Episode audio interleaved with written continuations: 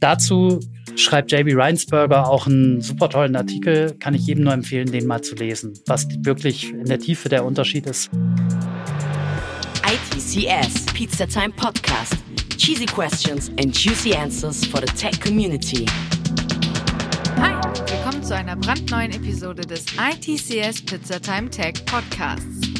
Die heutige Episode beschäftigt sich mit Testing mit Testcontainern. Wenn wir von Testing sprechen, kommen wir um den Begriff des Integration Test nicht herum.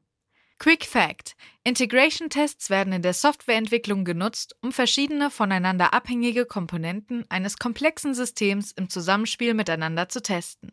Neben dem Integration Test gibt es natürlich weitere Testtypen wie Unit, Funktions- oder Akzeptanztests.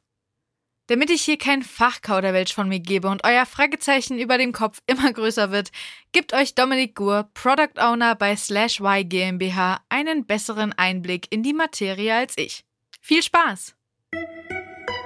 Ja, hi und herzlich willkommen auf der ITCS 2021. Ich bin Dominik von Slash Y und ich erzähle euch heute ein bisschen was über Integration Testing mit Testcontainers oder wie ich so gerne sage, wie Testcontainers euch dabei helfen kann, viele Nerven zu sparen. Zum Inhalt. Erstmal reden wir ganz kurz aufgrund der Kürze dieses Vortrags über das Warum, über die Theorie und auch ein etwas praktischeres Warum. Dann besprechen wir, was brauchen wir, um die erkannten Probleme zu lösen. Also warum wollen wir das? Weil wir Probleme haben. Und dann reden wir am Ende kurz über das Wort. Was kann dieses Testcontainers eigentlich? Und da zeige ich euch auch noch ein bisschen Code. Ja, wie gesagt, ganz kurz zur trockenen Theorie. Wir sind im Zeitalter von Microservices, Self-Contained Systems und so weiter, im Zeitalter echt verteilter Systeme angekommen. In diesem Zeitalter, sage ich mal, macht die Testpyramide, die bestimmt jeder von euch kennt, nicht mehr unbedingt für alles Sinn. Warum schreiben wir Tests? Wir wollen schnelles, verlässliches und deterministisches Feedback darüber, ob die Annahmen, die wir mit dem Code getroffen haben, funktionieren oder nicht. Wenn wir jetzt aber in einem Microservice, der an sich schon nicht eine riesige Komplexität haben sollte, 1000 Tests haben, dann sind wir nicht mehr schnell. Und wir haben trotzdem noch keine vernünftige Annahme, vielleicht, ob unser Microservice sich in diesem ganzen Verbund so verhält, wie er soll, weil wir das Zusammenspiel nicht getestet haben. Und deshalb haben sich sehr schlaue Leute bei Spotify den Testing Honeycomb ausgedacht. Wer mehr darüber wissen möchte, gerne den Link öffnen. Den stelle ich euch auch noch zur Verfügung. Und dieser Testing Honeycomb legt den Fokus viel mehr auf Integration Testing. Das heißt nicht Integrated Testing, komme ich gleich noch zu. Aber Integration Testing heißt, wir testen unseren Service in Isolation, betrachten aber den gesamten Service als Unit. Und dann können wir sagen, okay, wir testen unsere Unit of Work, wir testen die öffentliche Schnittstelle, test the contract, not the implementation. Das heißt, wir testen am Ende des Tages die API und das Zusammenspiel. Aber in Isolation. Ansonsten wären wir bei Integrated Tests. Das ist nicht gut. Es gibt auch praktischere Sachen, weshalb Testcontainers eine mega coole Technologie ist. Wenn man mit klassischen Testumgebungen gearbeitet hat, dann sind diese Probleme wahrscheinlich schon bekannt. Aber für die Leute, die es vielleicht noch nicht getan haben, zähle ich sie hier nochmal kurz auf. Provisionierung ist ein Problem. Ich habe schon in Projekten erlebt, dass ganze Architekturen darauf ausgelegt waren, Bürokratie und Antragstellen zu vermeiden. Und dass Experimente effektiv verhindert wurden dadurch, dass niemand Bock hatte, zwei Monate zu warten, bis in einer Testumgebung eine neue Datenbanktechnologie zur Verfügung steht. Das meine ich mit Provisionierung. Das ist ein Problem. Genauso ist es ein Problem Operations. Das ist ganz schlichtweg der Fall, wenn die Tests mal wieder fehlschlagen, weil irgendjemand anderes in der gleichen Testdatenbank, die natürlich geteilt ist, weil wir eine physische Umgebung haben, auf der viele Teams arbeiten, Schmu gemacht hat, wenn die Testdaten falsch sind. Das dritte Ding, Cross-Plattform-Fähigkeit. It works on my machine, hat wahrscheinlich jeder von euch schon mal gehört. Es sollte aber überall laufen. Es sollte standardisiert sein, es sollte überall laufen sowohl in der CI-CD-Pipeline als auch beim neuen Entwickler, der vielleicht gerade erst dazugekommen ist, da sollten die Tests einfach laufen, ohne große Einrichtung. Ja, und am Ende des Tages sind wir nämlich oft dann nicht mehr bei Integration-Tests, die auf solchen Umgebungen ausgeführt werden, sondern bei Integrated Tests. Integrated Tests definieren sich dadurch, die laufen oder laufen nicht, je nachdem, ob ein anderes System, über das wir keine Kontrolle haben, laufen oder nicht laufen.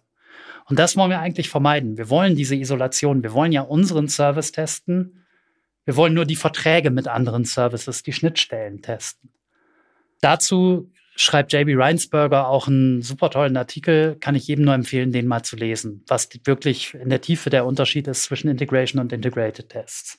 Ja, jetzt haben wir so ein paar Probleme identifiziert. Wie lösen wir die Probleme? Nun, der Talk heißt Integration Tests mit Test Containers, deswegen ja, mit Test Containers. Test Containers, beziehungsweise was brauchen wir denn, um diese Probleme zu lösen? Wir wollen leichtgewichtige Tests. Tests sollen schnell ausführbar sein. Und wir wollen standardisiert und cross-Plattform laufen. Wir wollen dieses It works on my machine, wollen wir vermeiden. Und wir wollen Continuous Integration, Continuous Deployment, wollen wir First Class mit drin haben. Also ja, das muss auch in der Pipeline laufen, definitiv. Ansonsten machen wir hier keine professionelle Softwareentwicklung. Und am allerliebsten möchten wir das Ganze noch typisiert und deklarativ haben. Also wir möchten jetzt nicht ellenlange YAML-Files schreiben. Das verursacht auch nur Kopfschmerzen. Wir möchten auch nicht alles in der Tiefe ausimplementieren. Wir wollen eigentlich unserem System sagen, das ist mein gewünschter State, geh da mal hin. Und vielleicht mag es dem einen oder anderen schon aufgefallen sein oder der einen oder anderen.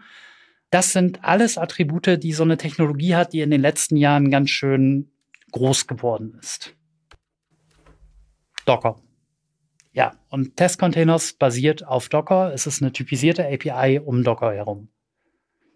Ja, es ist, wie gesagt, ein typisierter Wrapper um Docker-APIs. Es gibt Integrationen in allen möglichen verbreiteten Programmiersprachen und auch in nicht so verbreiteten. Und der dritte Punkt ist für mich fast am wichtigsten Convenience. Wie man so schön sagt, es ist keine Raketentechnologie. Es soll einfach einfach sein, Tests mit Testcontainers zu schreiben. Und das allerbeste ist der vierte Punkt, es ist Open Source und Free. Und jetzt sind wir auch schon bei der Demo-Time. Dafür habe ich hier mal ein kleines Projekt vorbereitet. Da kriegt ihr auch noch den Link dazu. Das ist auch bei GitHub. Das ganze Ding ist in .NET Core C Sharp geschrieben. Und hier seht ihr auch schon den ersten Test-Containers-Test. Das, was ich euch jetzt zuerst zeige, ist ein Test, bei dem für jeden Testfall ein dedizierter Container hochgefahren wird. Und bevor ich jetzt zu viel erzähle, starte ich den Test erstmal. Und ihr seht, das ist der hier, die drei Testfälle sind das. Ihr seht hier, der erste Container wird hochgefahren. Da läuft er, ist ein Postgres 13.1 Alpine. Und da kommt der zweite für den zweiten Testfall. Und da kommt der dritte für den dritten Testfall. So, schon habe ich drei Datenbanktests in völliger Isolation, aber mit echter Datenbank durchgeführt. Das Ganze hat ein paar Sekunden gedauert, nicht mehr. Und was habe ich dafür gebraucht? Außer natürlich meine Testfälle selber zu schreiben. Am Ende nicht mehr als diese 20 Zeilen Code. Es gibt nämlich einen vorgefertigten Postgres-Container, gebe ich zu. Und in diesen 20 Zeilen Code ziehe ich mir, falls es noch nicht lokal da ist, das Postgres 13.1 Alpine Image fahre eine Datenbank mit Testnutzerdaten hoch. Es ist an der Stelle übrigens auch völlig egal, dass hier richtige Userdaten drin stehen, weil die laufen nur während des Tests und danach sind die halt tot. Und baue diesen Container auf und kann ihn dann in meinen eigentlichen Tests hier benutzen über den Postgres-Container. An der Stelle fragt ihr euch vielleicht, Moment, Datenbanken im Container, das ist doch ein Anti-Pattern. Ja, definitiv macht das niemals in Produktion, was wir hier machen. Aber wir reden hier über schnelles Feedback für Entwickler zur Entwicklungszeit. Und was wir mit diesem Tool an Möglichkeiten haben, ist eine riesige Flexibilität, mal eben Dinge auszuprobieren, zu experimentieren. Und wir müssen experimentieren heutzutage in komplexeren Projekten. Es ist zum Beispiel so, ich weiß jetzt rein zufällig, dass Postgres auch schon eine 13.3er Version raus hat. Wenn ihr euch daran erinnert, was ich vorhin gesagt habe, könnte ich jetzt zum Datenbankteam laufen, Antrag 38a ausfüllen und kriege wahrscheinlich in zwei Monaten die 13.3er-Version auf die geteilte Testumgebung deployed. Danach muss die ganze Datenbank wahrscheinlich nochmal neu hochgefahren werden, weil irgendein Team irgendwas wieder nicht funktioniert. Oder ich nutze Testcontainers. Und da ist es genau so einfach. Jetzt steht hier 13.3 und ich lasse meine ganzen Container nochmal, äh, meine ganzen Tests nochmal laufen. Natürlich auch die Container für die einzelnen Tests. Und ihr seht hier, die Container werden hochgefahren und es ist die Version 13.3. Cool. So einfach kann es sein, sicher zu sein, mein System funktioniert auch mit der neuen Version dieser Datenbank. Jetzt gibt es natürlich noch ein Problem. Hier habe ich jedes Mal einen Container hochgefahren. Wir wollen schnelle Tests, habe ich gesagt. Jedes Mal hochfahren ist vielleicht manchmal nicht so sinnvoll. Zum Beispiel, wenn wir nur Leseroperationen testen oder was auch immer.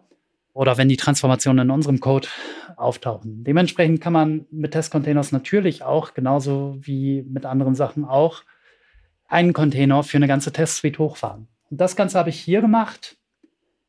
Das ist wieder quasi derselbe Code, aber jetzt führe ich hier mal diese fünf Tests aus und ihr werdet in Docker Dashboard sehen, da wird jetzt ein Container, dem ich selber einen Namen gegeben habe, hochgefahren. Das ist der TC Postgres. Und meine Tests liefen durch, alle auf demselben Container. Und das Ganze ging wesentlich schneller. Ich bin hier bei, was? Ich glaube, knappe halbe Sekunde. Ja, und zu guter Letzt noch ein etwas fortgeschritteneres Szenario. An der Stelle habe ich einen zweiten Container gebaut. Der ist jetzt diesmal kein vorgefertigter. Das ist ein Keycloak-Container. Es kommt nämlich auch häufig vor, dass wir unsere API von außen testen wollen und testen wollen, ob die Rollenverteilung und so weiter vernünftig passt. Deswegen gibt es hier neben dem Postgres-Container auch noch einen Keycloak-Container. Das heißt, ja, man kann auch mehrere Container für einen Test nutzen. Dieser Keycloak-Container lädt das gewünschte Beispiel, damit wir wirklich mit einem echten OpenID Connect-Token an unsere API gehen können und dementsprechend testen können, klappt das auch. Anstatt dass wir irgendwie, ja, keine Ahnung, Fake-Startup schreiben müssen oder einfach nur True zurückgeben in der Middleware. So, und der Container startet hier jetzt auch. Das wird jetzt etwas länger dauern weil der Keycloak-Container nun mal eine Java-Anwendung mit ein paar hundert MB ist. Hier seht ihr, der TC Keycloak wird hochgefahren. Unsere Tests werden zu dem Zeitpunkt noch nicht ausgeführt, weil es hier die schöne deklarative Sache gibt, wait until message is locked. Und da habe ich die mir bekannte Nachricht hinzugefügt, wenn ein Keycloak halt vernünftig hochgefahren ist. Und das heißt, der Test, der eigentliche Test wird erst ausgeführt, wenn der Keycloak wirklich da ist und auch einsatzbereit ist. Wie gesagt, das dauert einen kleinen Augenblick, weil Keycloak langsam ist. Aber jetzt seht ihr, Keycloak ist fertig, der Postgres-Container wird auch hochgefahren und jetzt sollten unsere Tests gleich loslegen. Da seht ihr die Tests. Et voilà. Und was haben wir hier jetzt gemacht? Einen kompletten Roundtrip unserer Anwendung hochgefahren, von außen über einen Testserver an die API gegangen, einen echten OpenID Connect Token geholt und eine echte, wenn auch in einem Container, Datenbank hochgefahren, um wirklich den kompletten Roundtrip zu testen. Das war die Demo von Testcontainers. Den Code, wie gesagt, findet ihr auf GitHub. Und ja, dann sind wir bei Fragen und Feedback. Nun haben wir wenig Zeit, deshalb würde ich vorschlagen, wenn ihr Fragen, Feedback, irgendetwas habt, meldet euch gerne bei unserem Stand. Wir sind ja auch auf der Messe von Slash Y und ich werde da mindestens eine Stunde da sein, um all eure Fragen zu beantworten. Ja, und zu guter Letzt, ich sagte ja schon, Test Containers ist ein Open Source Projekt. Gibt es hier noch eine Reihe an Links, die poste ich euch gleich in den Chat auch. Helft uns gerne dabei, Test Containers weiterzuentwickeln. Gerade Test Containers für .NET ist vielleicht noch nicht so weit wie Test Containers für Java. Testcontainers für Java hat viel mehr Features, viel mehr vorgefertigte Container für Kafka, Keycloak, für alles Mögliche. .NET, C-Sharp ist eine super Sprache und könnte immer ein klein bisschen Unterstützung gebrauchen. Vielen Dank und bis später. Vielen Dank, Dominik, für den Vortrag. Da sieht man, dass Testing ein unverzichtbares Tool ist, um Qualität und Funktionalität des Codes jederzeit gewährleisten und im Falle eines Problems sofort reagieren zu können. Habt ihr mal Testing-Tools benutzt? Wenn ja, welche und waren diese gut? Mir bleibt an dieser Stelle zu sagen, schaltet nächste Woche wieder ein, wenn eine neue Folge frisch aus dem Ofen des ITCS Pizza Time Tech Podcasts serviert wird. Ich bin raus. Bye! ITCS Pizza Time Podcast.